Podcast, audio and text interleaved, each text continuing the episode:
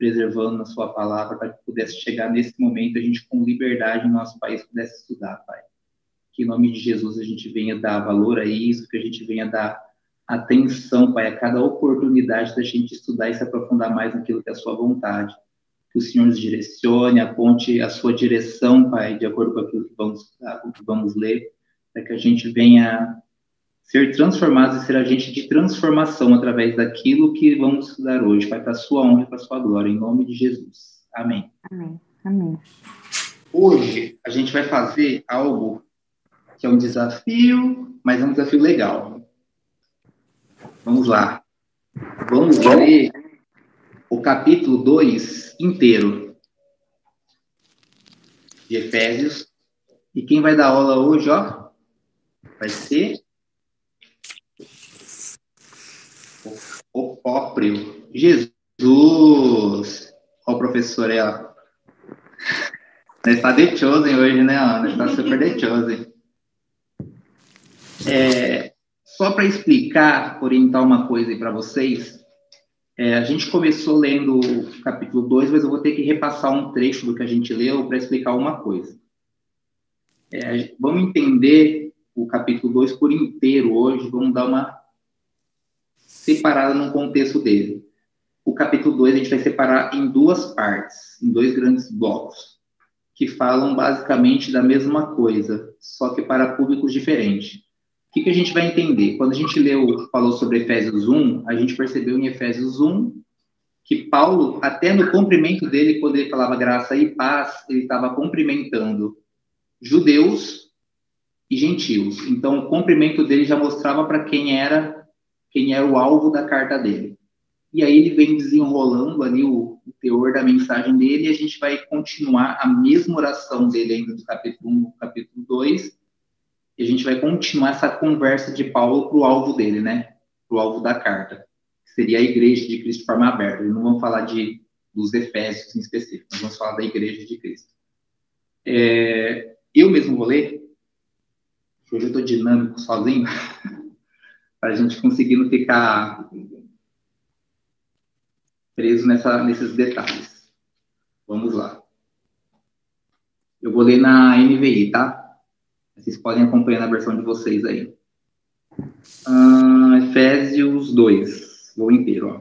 Vocês estavam mortos em suas transgressões e pecados, nos quais costumavam viver, quando seguiam a presente ordem deste mundo e, e o príncipe do poder do ar o Espírito que agora está atuando nos que vivem na desobediência. Anteriormente, todos nós também vivíamos entre eles, satisfazendo a vontade da nossa carne, seguindo seus desejos e pensamentos. Como os, como os outros, éramos por natureza merecedores da ira. Todavia, Deus, que é rico em misericórdia, pelo grande amor em que nos amou, deu-nos vida com Cristo quando ainda estávamos mortos em transgressões.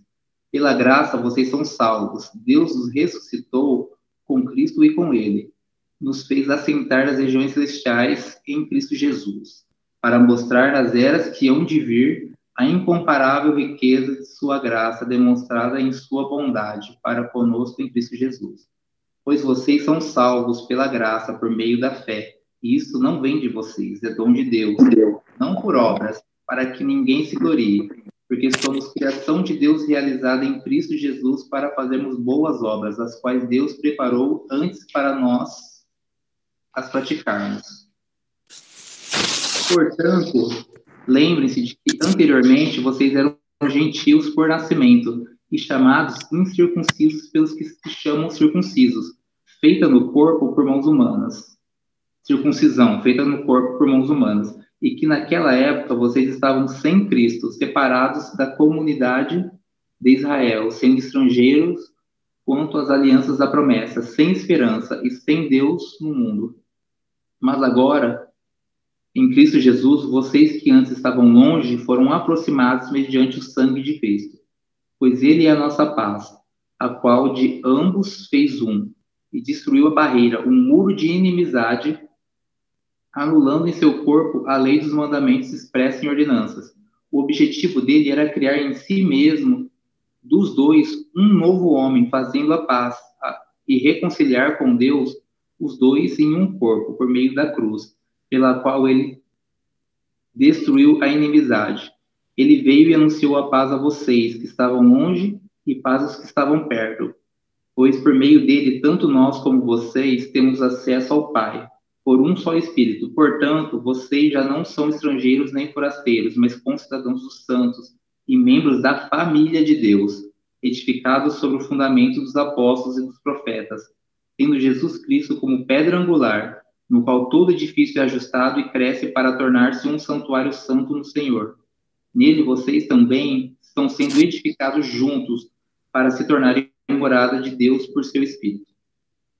Vamos lá falar de algo que um texto que a gente está acostumado, mas que talvez a gente tenha por um tempo aí estudado de forma isolada.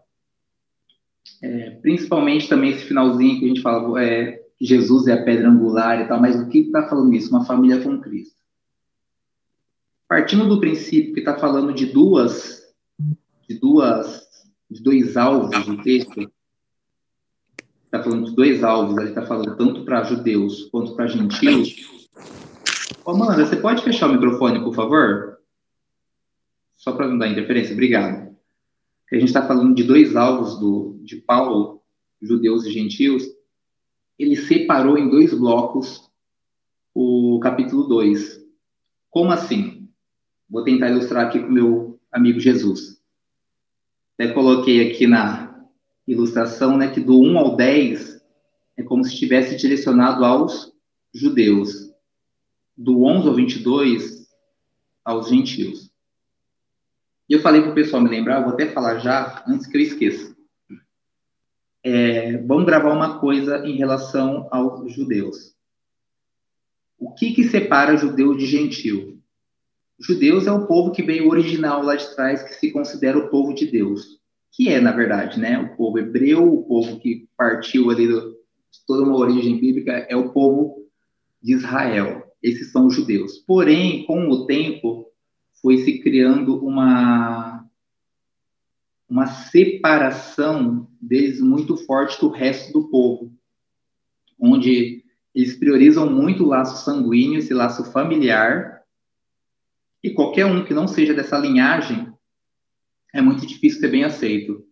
Então é como se fosse uma raça que é pura, que são os judeus, e como se todo o resto fosse uma raça impura, porque não é judeu um povo escolhido de Deus.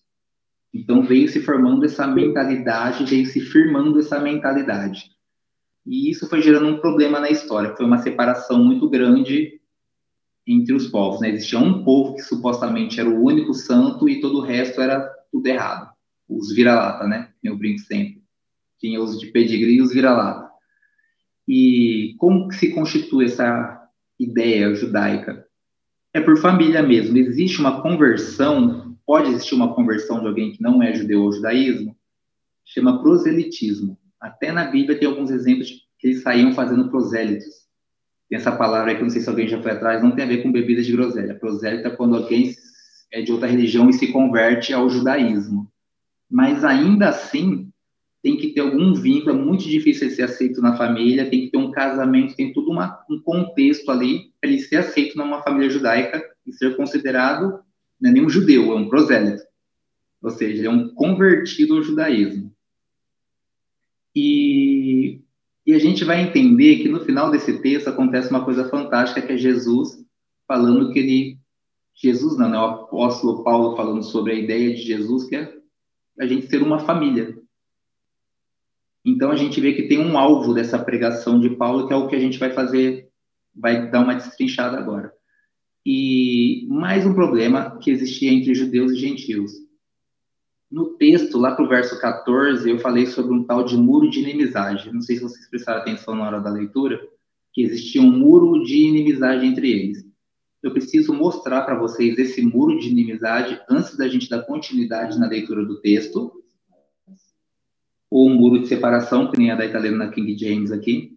Eu vou explicar mais ou menos o que está falando esse texto, que isso explica para quem não entende o que, que é o muro das lamentações que tem hoje em dia, algumas partes da história. Esse aqui é uma meio que uma legal que eu achei em português, que é muito difícil. É meio que uma ilustração do, do templo. E foi construído esse muro em volta. E para quem está no, no podcast, vai ter que pegar depois na, no, no WhatsApp aí do grupo para saber do que a gente está falando, o que a gente está vendo. É, a gente vê ali ao fundo o Muro das Lamentações, o Pátio dos Gentios, também conhecido como Átrio dos Gentios. E lá, esse meio é o templo. E só judeu podia entrar no templo. Os gentios não podiam entrar no templo. Quem é gentil? Todo mundo que não é judeu. Todo o resto da humanidade é gentil. Inclusive, se fosse nessa época, nós seríamos gentios também. Então, existia uma, uma separação muito forte, literalmente construída por muros. Existia um lugar onde podia ficar gentios, existia um acesso que era restrito a judeus. E isso criava um muro de separação, literalmente. Existia uma separação física, e essa separação física também refletia uma inimizade verdadeira que existia entre eles cultural. E essa inimizade veio como um pano de fundo, uma base para esse texto de Paulo. Então agora a gente pode ir para o texto enxergando essa imagem aí, pensando que realmente existiu uma separação não só moral, espiritual, religiosa, mas existiu uma separação física entre os povos. Vamos lá. E aí, Jesus, beleza? Jesus vai dar aula aí agora, vai auxiliar no ensino.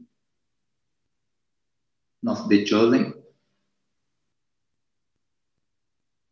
Eu só vou dar uma pincelada para vocês enxergarem melhor alguns pontos chaves que vai falar nos textos, só para a gente pegar por tópico, tá? Eu não vou ler de novo um a um. Então a gente só vai, eu só vou exemplificar. No versículo 1 vai falar que o homem está morto, vai tratar isso a gente falou na aula passada, falou sobre essa morte do homem, a gente falou da origem, de onde veio esse termo, onde o homem morreu na história, que não foi físico, né? Foi espiritual. Essa morte que aconteceu lá no Éden, por isso que eu até coloquei os judeus ali embaixo, porque o texto está falando de homem, mas por que, que a gente está trazendo nesse contexto do, do, do, judaísmo, né? Porque está falando lá da origem do homem, desse todo, esse povo escolhido por Deus inicial. E o homem caiu no dia que aceitou comer o único fruto que não podia comer. E isso trouxe toda uma condenação, não só para eles, mas para toda uma geração, para toda uma humanidade aí que só em Cristo veio ser reparada, né? Veio ser restaurado, que dentro do capítulo 2 também fala sobre isso. Então, Paulo começa fazendo o quê? Do 1 ao 10, ele começa mostrando um cenário passado, que é falando de judaísmo e falando, inclusive, falando do homem no passado, do homem anterior, e ele se inclui nesse homem anterior. Então, ele vai falar que o homem estava morto. Então, ele vai falar, literalmente, a gente estava em pecado. Esse texto vai falar, vai tratar desses assuntos. Se você for jogar já no versículo 11, ele vai fazer uma alusão muito parecida, só que aos gentios. Os gentios estavam longe. Ou seja, é como se fosse um comparativo que eles também estavam mortos, mas só para ilustrar. Os gentios estavam longe só espiritualmente? Os gentios estavam longe fisicamente também. Então tem todo um contexto aí por trás, tipo, o homem estava morto e os gentios estavam longe, mas eles estavam sendo mantidos longe também. Daí a gente joga para frente ali, no verso 2 e 3, vai falar que o estado, é, vai, vai contar um pouco sobre o estado do homem sem Deus, de como é a vida do homem em pecado, sem Deus. Daí, no 12, vai fazer um espelho disso, vai falar o estado dos gentios sem Deus. Então você vê que até na hora de tratar o texto, ele vai falar de como é a vida de um judeu sem Deus, de como é a vida de alguém que não é judeu sem Deus. Então, se vocês forem ler o texto do capítulo 2 de novo, dava para vocês fazer com duas vídeos fazendo um paralelo. Eu jogo no Word. Eu tenho um ranço de Word, mas quem gosta pode fazer um paralelo aí no Word, que vocês vão literalmente, em paralelo é legal ver esse comparativo, esse, essa tabelinha aí que Paulo criou. Em, no quadro acontece um que inclusive é algo que eu quero pregar em breve, que é esse mas Deus. Toda vez que entra um mas Deus, quer dizer que existiu uma situação interior anterior, mas vai ter uma alteração de Deus acontecendo aí nessa história. Então, nesse mas Deus, começa a falar sobre as alterações que Deus vai trazer no cenário que estava. No verso 13, vai mostrar a mesma coisa, só que em relação aos gentios. Mas agora, vai mostrar que o que vai acontecer, o que pode acontecer na vida dos gentios. A gente vai pegar ali, no verso 5 e 9, vai falar sobre a obra de salvação, falando ainda sobre o homem, sobre essa, essa missão de resgate a um homem caído. Em relação aos gentios, fala sobre uma obra de pacificação. Esses slides eu posso mandar depois para facilitar a vida de vocês aí, estudando paralelo. E aí a gente chega ao final dos paralelos nos textos, que é o auge, é o ápice do que Paulo quis dizer aí no capítulo 2, que na verdade é uma continuidade ali do 1, um, extensa, sem pausa, sem ponto final, é uma oração inteira. O novo, o novo homem recriado por Deus. E se for fazer em comparação aos gentios, o novo povo recriado por Deus. E por que, que tem esses dois comparativos? É um assunto que eu por que, que, eu não quis gastar tempo lendo de novo, de texto a texto? Porque é um hum, hum. tema que eu acho que é importante a gente. Esse tema é importante a gente entrar em conversa hoje. Porque quando a gente. A Bíblia não fala que Deus pega e. Quando o assunto é salvação e restaura o homem. Ele não conserta o homem. Não é um Deus que te conserta. Ele é um Deus que precisa te fazer de novo. É um Deus que, para te salvar, ele te faz uma nova criatura. A gente pega ali em Coríntios, 2 Coríntios 5,17, vai falar, nova criatura é, as coisas velhas já passaram. A gente faz novo. Não tem como ele colocar vinho novo em odre velho. Ele faz novo. Então, não tem como a gente continuar sendo o homem anterior e falar que vai viver uma separação, uma salvação, apenas mudando algumas coisas, apenas consertando algumas coisas. Deus não conserta a gente. Tipo, se, se você não é de berço cristão, se você não nasceu já na igreja e tudo mais, você não foi consertado por Deus, você foi recriado por Deus. E ali, quando eu falo dos gentios, fala de um povo que foi recriado por Deus. E por que de um povo que foi recriado por Deus? Porque é o auge. Deus, ele refaz o templo, porque ele faz um só templo e uma só família. E é nisso que a gente vai frisar agora. Porque um só templo, lembram da imagem do pátio? E do tempo onde só judeus entravam, a ideia, esse texto vem desconstruindo essa ideia que precisa de um lugar onde judeus adoram, onde o antigo homem adora, e um povo que não é puro tem que ficar separado para adorar. É, um dos conflitos que Paulo arrumou na Bíblia, que Paulo era causador de alguns conflitos, né? Uma das tretas que Paulo conseguiu criar, e se a gente for em Atos, que eu até falei para vocês lerem, que é um complemento muito bom de Efésios, que 18, 19 e 20. E vamos pegar aí o 21 também. Paulo, ele chegou a pregar para a galera em Efésios, ele colocou os gentios para dentro do templo. Então, assim, não tinha ainda resolvido essa questão religiosa, não tinha resolvido essa questão espiritual. Paulo, num ato de ousadia, isso a gente vai ver lá em Atos, ele vai lá e enfia os gentios para dentro do templo. E o texto vai falar que ele que consideraram que ele profanou aquilo que era santo, pelo simples fato de ter entrado com as pessoas que não eram judaicas lá, que não eram judeus lá dentro. Então pensa, era algo muito grave essa questão religiosa. E aí vem um cara com um discurso de que Deus e, tipo, e Paulo primeiro fala para os judeus, tipo, como era a vida dele sem Deus e que tinha que se converter e o que seria a vida dele, depois ele se vira e começa a pregar os gentios, né? Tipo, primeiro graça, depois ele fala paz, né? E se vira para os gentios e começa a falar: tá vendo essa, essa briga que vocês sempre tiveram? Jesus veio para resolver essa briga. É esse o contexto ali. Essa inimizade que existia entre vocês, esse muro que separava a adoração de vocês, precisa acabar.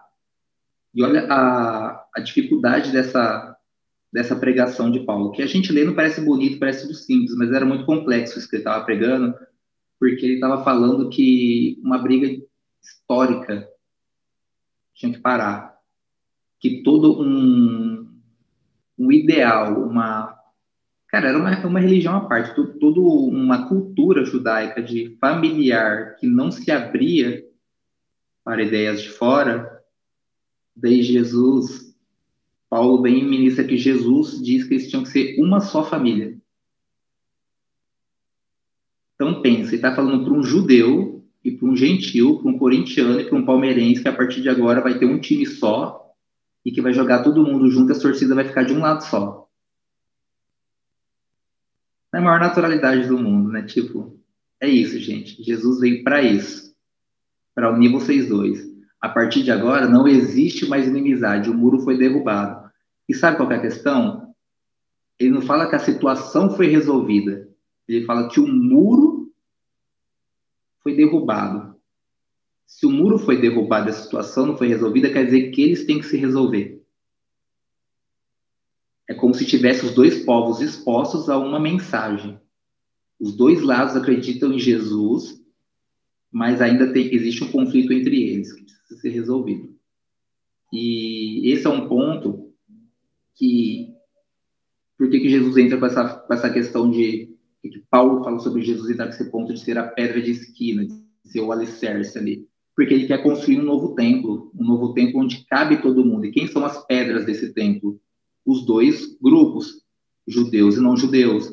Então ele quer erguer um novo edifício, um só templo, onde os dois caibam, onde os dois podem fazer parte. Ele quer construir uma só família, onde o laço sanguíneo já não importa mais. Por isso que ele começa o capítulo 1 falando sobre filhos por adoção. Ou seja, Paulo vem construindo uma ideia para jogar uma ideia depois que é um pouco mais difícil de aceitar. Então ele começa falando: vocês são filhos por adoção. E já está colocando uma ideia em você assim que é um pouco mais difícil de entender. Se é por adoção, ele está falando para um judeu que ele vai ter que adotar um gentil. Ele está falando para um gentil que ele vai ter que adotar um judeu. Não é só Deus que nos adota. Ele está falando de uma adoção que é entre eles também, que é muito complicado de, de se pensar em termos de povo. E aí entra um tópico que eu quero tratar entre nós. Por quê? Porque a gente, de alguma forma, a gente se enquadra não na solução do problema, a gente se enquadra em um dos dois grupos. Porque ou a gente vai pensar que por sermos cristãos hoje, por a gente estar na igreja, a gente faz parte desse templo, parte dessa família edificada por Deus, do qual a gente tem pessoas que estão fora de fora dessa obra e aí a gente precisa resolver essa inimizade, ou que a gente está em inimizade por algum motivo e a gente precisa resolver de novo para estar tá dentro do tempo, né? Para estar tá dentro dessa fé. E grande parte do, da tragédia, vou essa palavra, ela é pesada, mas é o que eu quero usar no momento. Eu vou, eu vou exemplificar. A gente vai para é onde o William foi hoje, tem uma avenida chamada Davi Passarinho. Cara, se esse podcast for mais longe do que eu penso, eu tô lascado, porque eu vou dar nomes. Tem uma avenida chamada Davi Passarinho, no qual, na frente da igreja católica, passa ali uns dois quarteirões, tem mais duas igrejas evangélicas. Tem uma igreja evangélica aqui, assim, daí tem uma oficina mecânica e uma outra igreja evangélica.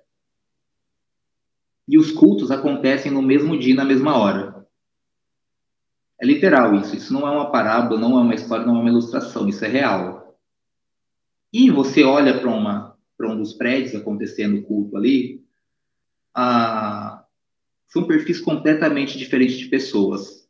As duas são igrejas evangélicas, mas uma ali você vai ver as pessoas bem tradicionais, com roupas bem assim típicas. Você vê assim um típico cristão e no outro um pouco mais descolado, assim, né?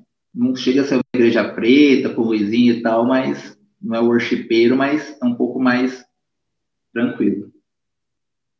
E ali talvez seja um exemplo de um muro de inimizade. E só quero exemplificar, porque às vezes a gente pensa em muro de inimizade como pensando em pessoas desviadas ou que não conheceram Jesus e pessoas que conhecem Jesus. E por que eu quero exemplificar isso como um muro de inimizade? Primeiro, porque a gente não entendeu que é uma só família. E a gente não entendeu que a gente é um só templo, um só edifício. E o que eu quero dizer? Eu não estou falando que existe problema em ter mais de uma igreja na mesma cidade. E que existe um problema em ter manifestações diferentes, culturas diferentes de cristianismo. O que eu estou querendo dizer é qual a relevância em termos de comunidade de duas igrejas conflitarem em volume, em pregação no mesmo bairro. Eu até comentei com a Dai no dia que eu fui lá, assim, eu meditei e falei, eu não, eu não vejo problema em serem duas igrejas evangélicas diferentes, mas eu vejo problema em as duas não se unirem para fazer algo social ali, porque na frente, onde tem uma praça, que é bem conhecida na cidade, é, o, é, é a base dos moradores de rua da cidade está ali. E eles estão de fora do culto. Eles estão no átrio dos gentios, né? Eles estão no pátio. E existe essa divisão. E eu fico pensando o quanto a gente, às vezes, isso estou falando de dois prédios, e a gente, talvez, como igreja, pessoas, indivíduos, dentro de um prédio, o quanto a gente também não consegue manter um muro entre nós, gerando uma divisão, mesmo a gente sendo parte da mesma comunidade, frequentando a mesma igreja, indo em um só culto, supostamente fazendo parte de uma só família, e a gente consegue ainda assim não ser parte dessa família. Eu já ministrei sobre isso uma vez, falando sobre adoção, que a gente, de certa forma, a gente não entende sobre adotar o irmão. A gente não entende, a gente quer adotar o Deus, a gente quer ser adotado por Deus, a gente acredita em Deus e a gente tem uma dificuldade em. A gente adota o pai, mas não adota o irmão. Então, esse muro de inimizade gera. A gente, na verdade, levanta um muro de inimizade que já foi derrubado o texto vem falar dessa unidade que era para acontecer, essa unidade que foi, que foi gerada, e a gente insiste em manter uma inimizade. Tem uma pergunta que eu faço para vocês, só para ter um, um breve momento aí de interação, um breve momento que eu já estou falador, né? Um breve momento de interação aí. É, o que poderíamos, sabendo do cenário, sabendo que o plano de de Deus, um projeto inicial ali da vinda de Jesus é que a gente seja um só templo. E isso quando fala que nós somos templo, cara, até outro texto que a gente interpreta errado quando fala que nós somos templo do Espírito, a gente pensa no individual, né? Tipo, eu sou o templo do Espírito, mas o texto fala no coletivo. Vós sois, ou nós somos, você vai ver sempre no coletivo, ou seja, é essa unidade que é templo do Espírito. Então a gente nessa unidade é templo do Espírito, a gente é família, uma família edificada para Deus. E a pergunta é: temos sido um templo para o Espírito e uma família para Deus? A resposta eu já não vou nem tentar questionar, mas a questão é: o que eu diria, a pergunta que eu tenho para vocês é: o que vocês acham que a gente poderia fazer para sermos uma família para Deus? Eu posso, eu vou perguntar na sequência que está aqui no meu chat, na minha janelinha.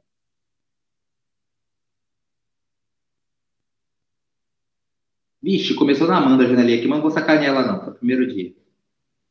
Vou ter que começar da Camila.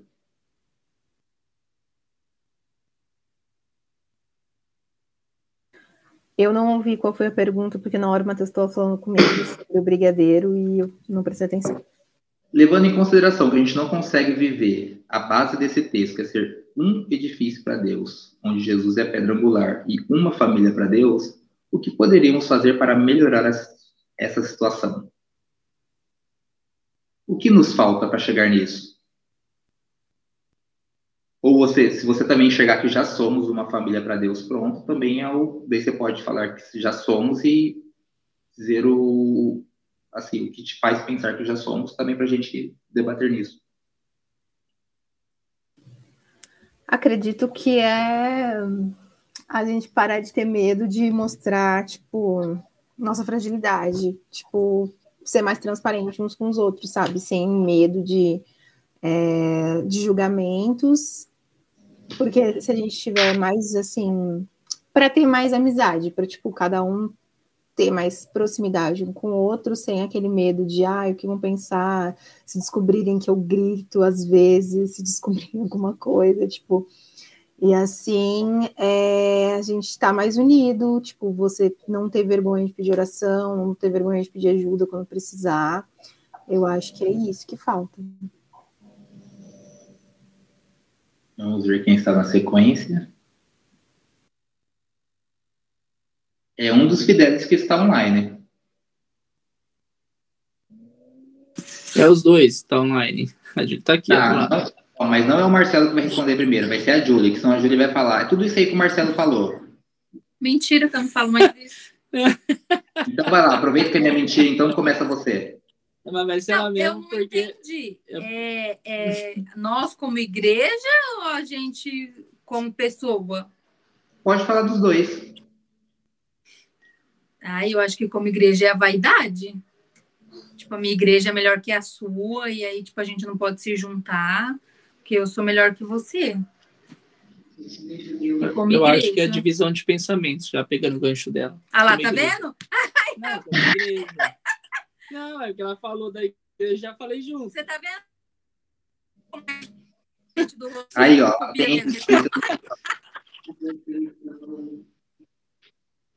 Isso de forma individual. De forma individual.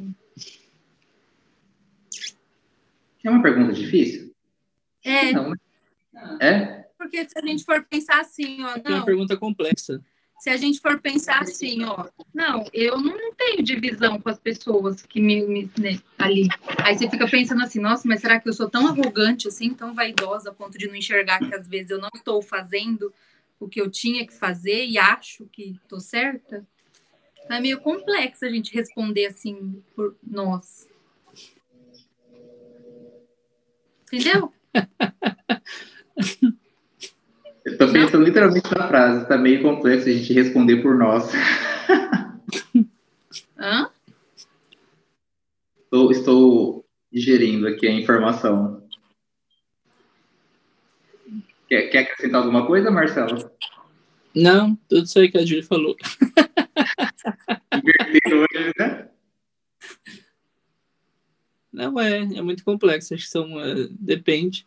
Às vezes o que. Um exemplo, vai, vamos usar exemplos aqui. Às vezes o que não me faz se relacionar com você me faz se relacionar com a Jenny. Às vezes o que não faz se relacionar com a Jenny faz se relacionar com a Camila. Então acho que é uma coisa muito complexa. São muitas opiniões diferentes. Mas. Mas eu acho que que mais causa acho que divisão entre as próprias pessoas. Eu acho acho que é a multiforma de pensamento, né? Porque, tipo, pegando em um gancho aí com os judeus e gentios, eles tinham uma forma de pensar, eles acreditavam que eles eram puros, né? Vamos colocar assim, eles eram originais, e os outros eram os da China. Então, tipo, Shopee. é, Shopee, Shein. então, eu acho que hoje a gente carrega isso também, né? Às vezes não por pensarmos somos judeus, gentios, mas de alguma forma a gente pensa Acho que tá na cultura, né? é, acho que tá, é, acho que tá implantado na nossa cultura. Tipo, eu tenho uma opinião mais forte, o outro não, ou eu tenho uma opinião sobre isso, o outro não, nossa opinião diverge, e a gente acaba tendo essa, esse, esse, distanciamento, essa separação, né? Essa falta, essa falta de união. Sei lá, acho que é muito complexo isso. Já tá impregnado a gente também, né? Pra quem assistiu Chaves, né? Quando a dona Florinda chamava os ossos de gentalha, da mesma origem de gentílico, né? Já, a gente já vê que é uma ofensa, né? Gentalha, gentalha. Já é aquela coisa de é o resto, né? Os outros. É, sempre teve, né? numa- sempre teve numa, na nossa cultura essa, esse implantado, né? De forma direta ou indireta. Sempre teve, cara, na, na nossa cultura. Então, acho que são muitas coisas que acabam causando a nossa separação. A gente tá falando amém aqui pra mim atrás. Amém, irmão. Amém, irmão. Amém ter falado. Jenny,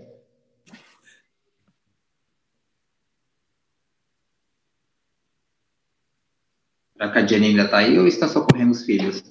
Tô, é que eu tive que tirar o fone. Acho que o fone o, não tá funcionando o micro. Então, é tudo isso que o Fidelis falou, brincadeira. Não, mas em partes eu acredito que sim, a divisão de pensamento, porque é, creio que, assim, eu já passei por algumas igrejas, né? Algumas deixaram de lado a doutrina bíblica, que é o que a gente segue, que a gente deveria seguir, né? Para implantar doutrinas que eles mesmos criaram, né? Por ter o seu próprio discernimento sobre a palavra de Deus, né? Mas a palavra dele não dá para mudar. E também eu acredito que falta amor, né? Entre as pessoas, entre os irmãos, né? Entra também essa parte que a Julie falou, né, da vaidade, de achar que tipo, ah, a gente é diferente, a gente é melhor, a gente faz né, de tal forma, então quer dizer que o nosso jeito é o, é o mais certo, né? E, só que é, Deus deu uma ordem para nós, né, como igreja sobre o ID, né? Isso é para todos. Porém, ele pode sim dar visões diferentes de como realizar, né? Mas a, mas a ordenança é a mesma. Então, eu acredito que né, na igreja, assim, tem esse problema por causa disso, né? Porque às vezes Deus dá uma visão, né, para você realizar de uma forma e para outra pessoa realizar de outra, acaba tendo esse conflito, né?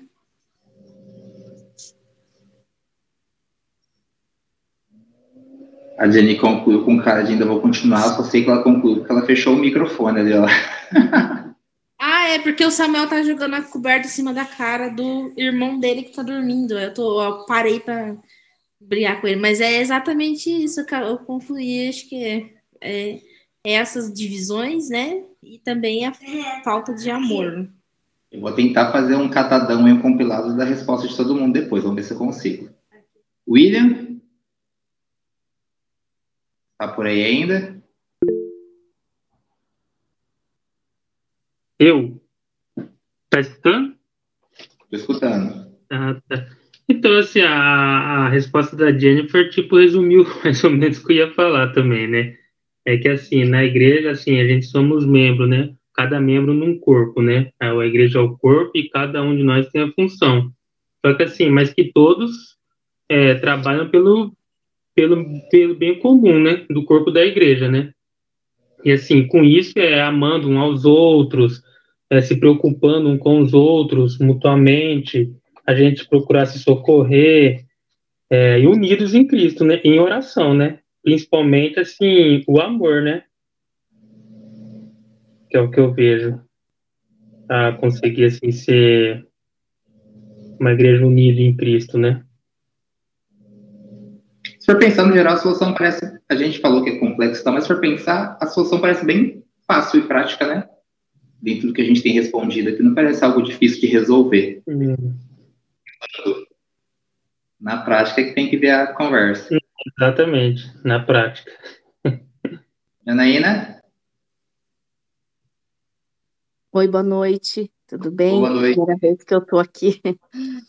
É, eu só queria dar um, uma sugestão, uma compartilhar com vocês o que eu tenho vivido, é, o que eu tenho, né, é, vivido nessa minha caminhada com Cristo é que realmente, como a Julie falou, existe muita vaidade entre as igrejas, isso é notório, é, a falta de amor também, mas também existe a, como o Marcelo também disse, sobre as opiniões divergentes.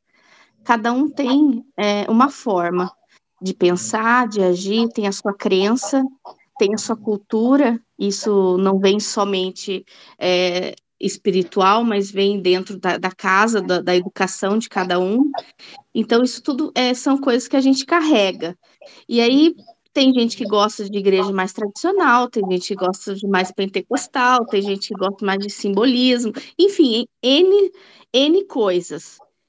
É, algumas vezes eu questionei com o Espírito Santo sobre é, algumas dessas igrejas.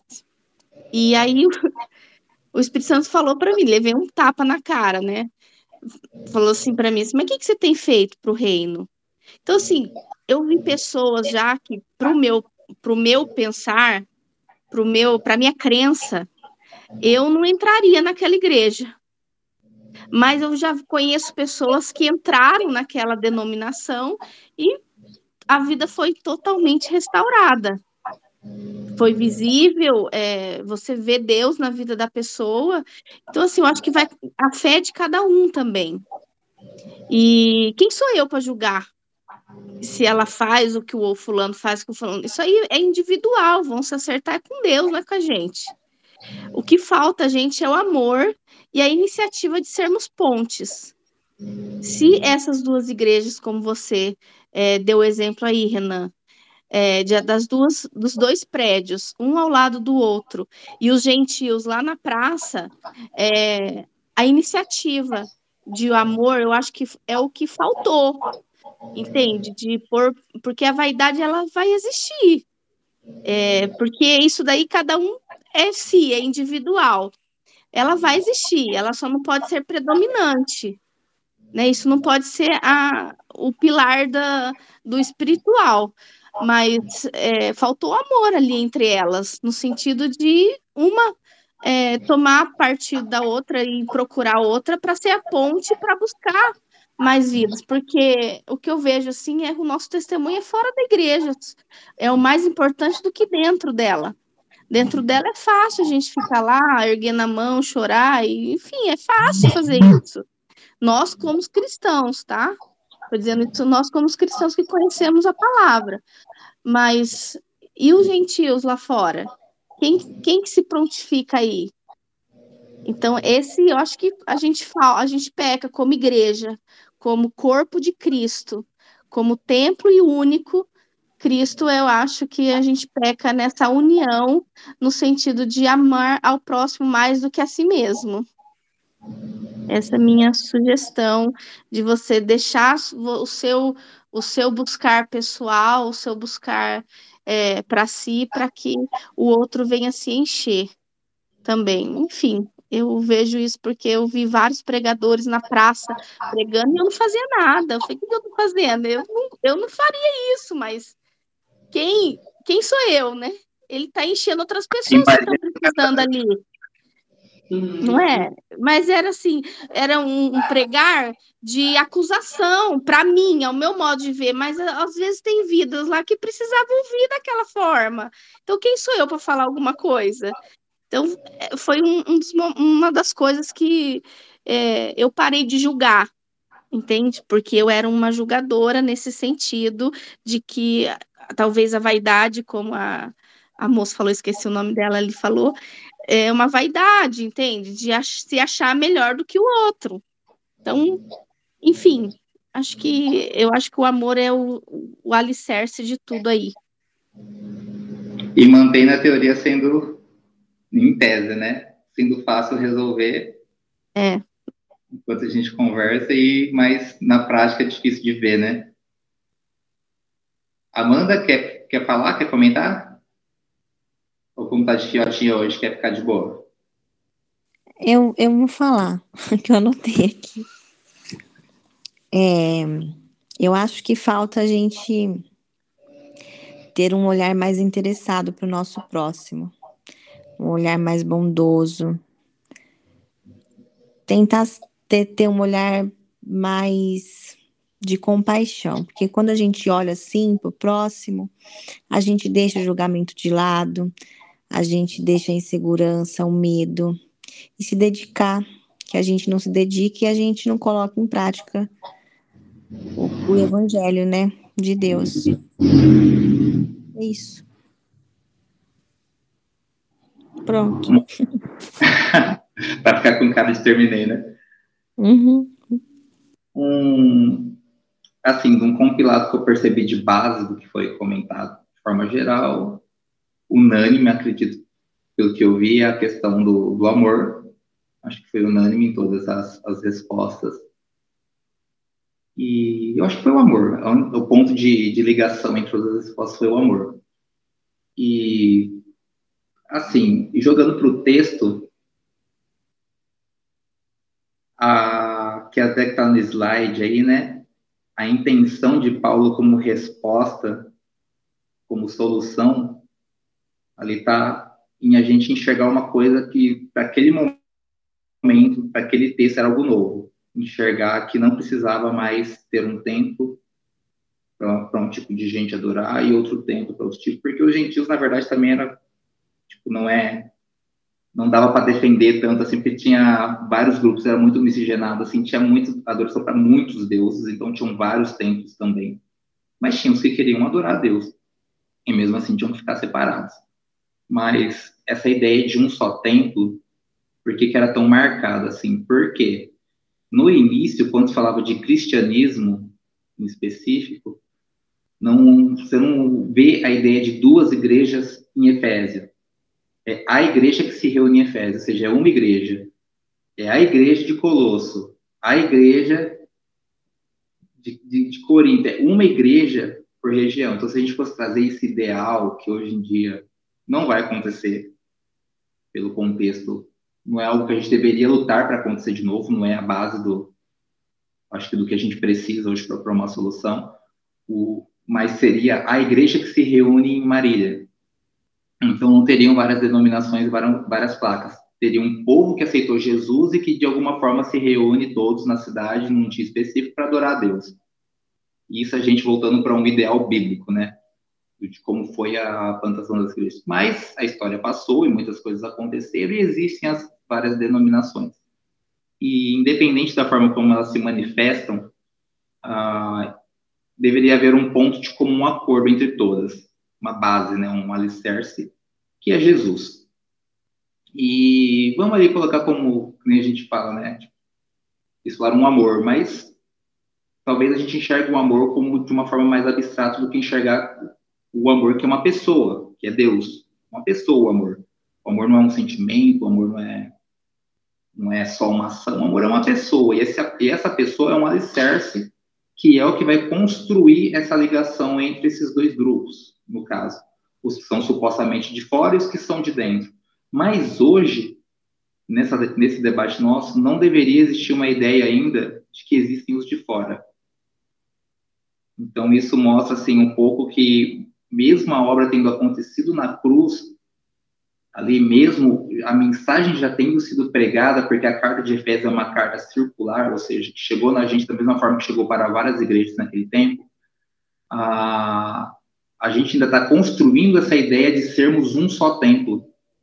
Então, tipo, passaram centenas de anos, milhares, e a gente ainda está construindo uma ideia a gente ainda está começando a entender a ideia de uma família, porque se somos uma família para Deus, então a gente não tem que ir buscar gentios fora da igreja, que nem eu usei de exemplo a, a igreja lá de Assis. Não é uma ideia de buscar pessoas na praça para levar para o evangelho de alguma forma, mas é ir lá me relacionar com os meus irmãos, porque são meus irmãos em Cristo, ou apresentar para eles um pai que eles não sabem que eles têm, mas é deles. A não ser que eles neguem. Mas é apresentar esse pai que eles não encontraram. Mas a gente tem que ir com esse olhar de familiar, fraternal. Se eles negarem essa fraternidade, amém. Se eles negarem essa ideia de não quero esse pai, é uma decisão deles. Mas a, o nosso olhar como irmão teria que ser como irmãos não só para os que estão na praça, seguindo o exemplo, como para aqueles que estão na igreja, que pula a oficina a igreja, né? Tá lá a oficina remanescente no meio das duas igrejas, daqui a pouco o tiozinho abre uma igreja ali no meio também. Mas se tiver o olhar de irmão, de família, porque tem parente, né? Pensa, tem gente que casa, tem uns parentes que moram, né? Tipo, na casa da frente, na casa do lado, mas é tudo família às vezes tem um jeitão diferente de morar perto, mas mora tudo perto. A gente poderia trazer essa conotação familiar de que são igrejas diferentes, com ideias diferentes, mas são uma família ali que se reúne pra, no, no domingão para comer junto.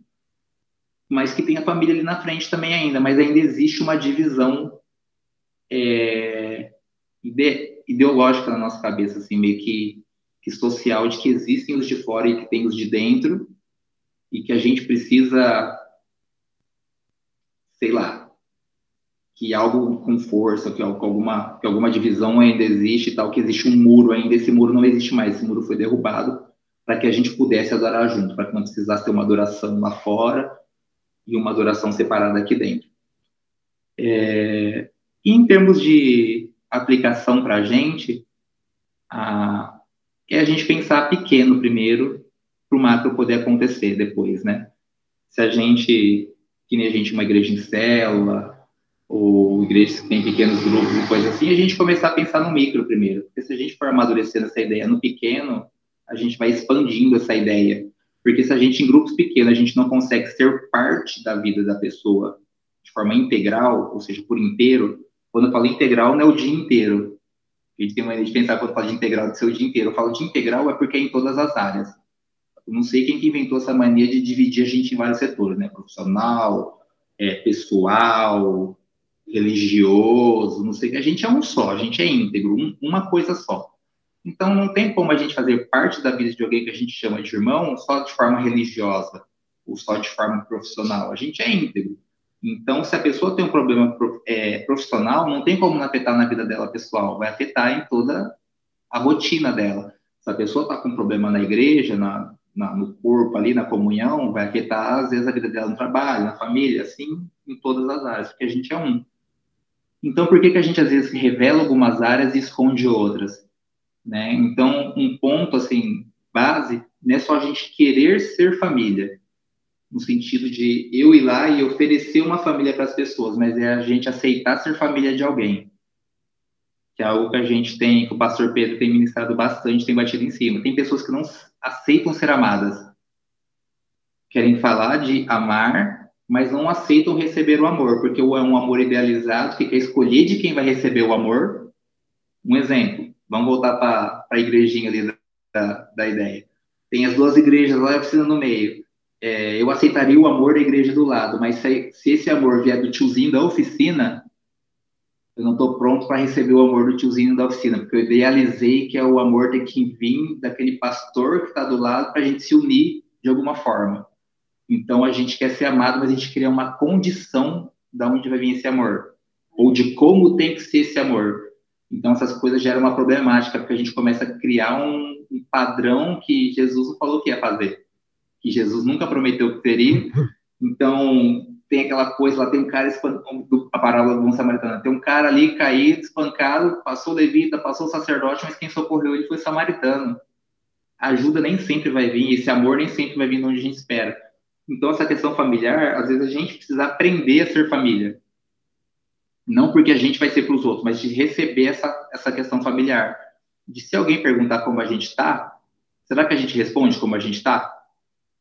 que a gente sempre quer levar para os outros. Ah, eu sempre pergunto como as pessoas estão, mas quando te perguntam como você está, como você está, você responde a verdade? Ou você responde educado e formal? Estou bem, obrigado. E você?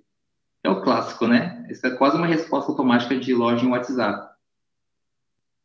Então é a gente aprender a se movimentar de acordo com aquilo que a gente prega. Se a gente precisa ser um só tempo, uma só família, então a gente precisa se comportar como família em, em receber essa, essa questão familiar também, não só em querer ofertar. Porque às vezes a gente é muito dedicado em ser família para os outros, mas a gente é uma barreira, a gente levanta um muro quando os outros querem ser família para a gente. E talvez seja esse o grande ponto de meditação aqui que eu queria encerrar a aula para a gente pensar, porque foi o que Paulo precisou debater ali, ele precisou construir no capítulo 1 essa questão da adoção essa questão de que a gente, todos nós, sendo judeus ou gentios, a gente teve origem no mesmo lugar que é em Deus, que a gente teve Deus criou a gente nele para ele e é para ele que a gente volta. E a gente nessa experiência humana, em algum momento vamos voltar para Deus, pelo menos é o que se espera de todos nós, né?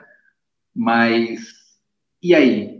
Se a gente tem a mesma origem, se a gente está ali, a gente adotou um Deus, Deus nos adotou, a gente tem que adotar os nossos irmãos, não só aqueles que a gente pode adotar, mas Deus apresentou, essa é a família, de forma aberta. Né? Que nem lá em Mateus, Jesus, sua mãe e seus irmãos estão aí. Jesus olha para os discípulos e fala, esses são suas, suas mães e seus irmãos. Ele aponta para a multidão. Tipo, ele não deu o direito dos discípulos de escolher quem seriam irmãos e mães. Ele falou, são esses, ou seja, se relaciona, agora eles são sua família. É esse olhar que a gente tem que ter para, de alguma forma, para denominações que são diferentes da gente, em termos de cultura. Tem, tem que falar, não tem escolha, eles são nossos irmãos, se relaciona. Essas pessoas que estão aí na frente, vai lá, eles têm um pai, eles não estão sabendo, vai lá contar que eles são da família. E na hora que talvez um desses vier contar que é da família mas que quer estar lá na praça, a gente aceitar também, falar assim, é da família sim. Porque às vezes a gente quer levantar um muro de novo.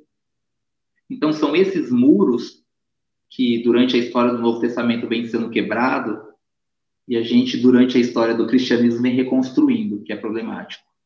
Então é a gente ponderar aí, a gente tem um ponto de meditação para a gente de alguma forma ter uma transformação, pelo menos num pequeno grupo a princípio, para a gente poder expandir de alguma forma, é, quais são os muros que a gente tem levantado que tem impedido essa família de se chegar na gente e a gente ser um só templo. Porque nem sempre é a gente que tá, não está oferecendo para os outros, é a gente que não está recebendo. Basicamente é esse o ponto que eu quero chegar hoje. Beleza, gente? Amém? Alguma dúvida sobre o contexto do texto? Porque eu nem fui no versículo a versículo. Depois desses slides aí que eu usei hoje, esse comparativo, esse paralelo, eu posso mandar lá no nosso grupo do WhatsApp. Janaína, você está no grupo, né? Tô sim. Eu mando lá no, no grupo. Também para você pegar. Ah, a Amanda não está no grupo, né? Se ela quiser também. Ela entrou? Tô também. Ela também? Sim. Janaína, não lembro de você. De onde que a gente te conhece? Eu fui visitar a igreja é, num domingo, é, que eu sou nova em Marília. Você ganhou um marca-páginas? É, é, foi. Funcionou. Você alcançou uma vida, deu certo no seu marca-páginas. Marca-página e uma família. Amém. E um só tempo. Glória a Deus. Bem-vinda, Marília. Bem-vinda, Marília. Obrigada. A cidade A que cidade sonho da bolacha. A terra do biscoito. Bolacha, irmão. Já vai aprender, já vai aprender, né, Janete? Essa porrada aqui, Marília. Não, só para quem trabalha lá. O pessoal te repreende aqui em Marília. O pessoal, tudo bem? Só da fábrica. A gente fala bolacha também. Aqui é biscoito recheado. Eu conheço dos dois jeitos. Pra mim, sendo bolacha, sendo biscoito, traz for doce, salgado. Tá nem aí. O Marcelo tá comendo biscoito lá. Bom, gente, se estamos sem dúvidas, podemos orar para encerrar. Alguém quer acrescentar alguma coisa ainda sobre o tema? Não precisa nem ser a dúvida, pode ser um acréscimo mesmo, baseado na minha conclusão também. Se estiver tudo ok, reajam com as mãozinhas aí no, no Meet que eu encerro. A Amanda levantou a mão. É. Ai, na verdade, eu só fui reagir e reagir errado. Aperta a mão de novo que ela desce, ó. Aí, eu tô ensinando aula de Google Meet. Que nós apanhou para aprender aqui também. O Marcelo que é o Zoom. Falei, Zoom não. Tem que ser o Meet mesmo. Então, amém, gente. Se aparecer dúvidas depois, alguma coisa, também vocês podem mandar no grupo, tá? Ah, Marcela, fala aí sobre a lista de presença. Pensou em encerrar de vez. Já vou mandar lá no grupo a lista de presença. Já avisa alguém- também a Amanda e a, e a Janaína que estão aí como funciona. Isso, a lista de presença é para é o pessoal que não consegue. Oi? Cadê a galera hoje, né? Então, Esfria o povo caramba. a lista, a, a lista de presença, a gente sempre marca a presença, né? E depois ah, vai ter um certificado por módulo que está dando. E para o pessoal que não consegue participar do dia, a gente sobe o podcast. E aí a lista de presença a gente deixa até a próxima terça-feira. Então a gente sobe hoje, vai disponibilizar o link. Quem assistiu aqui já entra lá. Tipo, a gente sempre coloca uma perguntinha básica lá só para validar a aula, né? E quem, assi e quem ouvir pelo podcast durante a semana, ouviu, valida a aula lá. Terça-feira que vem a gente fecha o link. Então a gente sempre abre na quarta e fecha o link para poder marcar a presença na terça. Se tiver alguma dúvida, é só mandar no grupo. E a dica base é a pergunta que vai estar lá, é justamente a resposta ao que já está nesse slide. Um só tempo, uma só família. Então, qual é o objetivo? Qual foi o objetivo de Paulo em termos de contexto do capítulo 1 ao 2? Era chegar nesse raciocínio que os dois povos precisavam ser uma só família e um só tempo. Essa divisão precisava cair. Essa divisão precisava acabar. E também, além da pergunta do dia, essa é a nossa meditação do dia que precisamos ser um só templo e uma só família. Então, nossa igreja tem várias células, mas nós somos uma só família. Nós precisamos nos relacionar com as pessoas das outras células. Nós somos várias igrejas da cidade, precisamos ter bom relacionamento com todas, independente de um que está mais em oração em línguas, outros só estudo e outros, cada um nas suas vertentes. É, o respeito e a questão de ver se é bíblico, né? O que acontece, se é Cristo como centro. E, e é isso. Se Deus está no negócio, se Jesus está no negócio, se Ele é o Salvador e o Senhor dessas pessoas, são, nossa, são nossa família. E glória a Deus. E é isso. Vou orar para encerrar. Vou orar para encerrar, não. Deve orar para encerrar, que ela acordou agora. Bem, daí você que acordou agora. Para as pessoas verem que você passou creme no cabelo agora para dormir. Ela aí passou creme no cabelo, finalizou o cabelo para dormir. Porque o Renan me obrigou, mentira. Vamos orar então. Deus, nós queremos te agradecer porque nós temos a oportunidade, Pai, de te conhecer, de aprender, Senhor, mais sobre o relacionamento que o Senhor quer de nós, Pai. É, de nós com o Senhor e de nós com os nossos irmãos. Que nós possamos refletir sobre isso, sobre essa unidade que desde o princípio o Senhor sonhou, desde a criação do, do mundo e do homem, Pai.